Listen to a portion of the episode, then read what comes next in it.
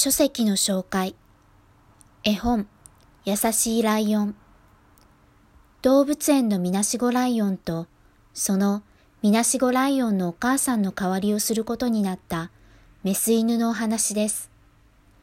作と絵はアンパンマンの原作者、柳瀬隆さん。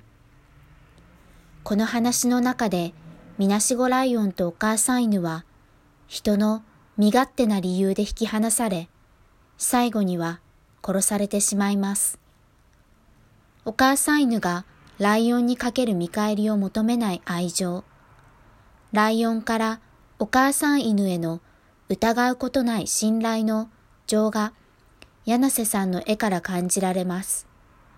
その情は人の親子と何ら変わりはありません。子供にも読める平易な言葉、文章、そして絵は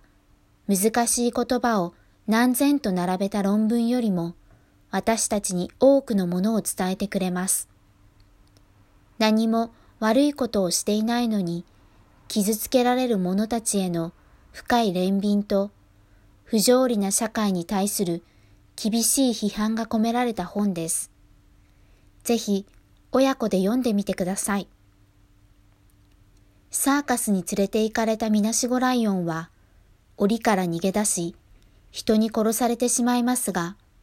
これは絵本の中の話だけではありません。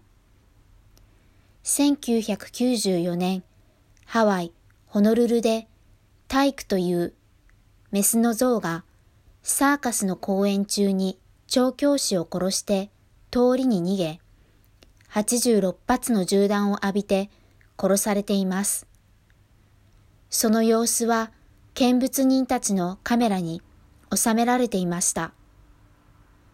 現実に私たちの社会では未だに動物サーカスが行われており、動物たちは自由を奪われています。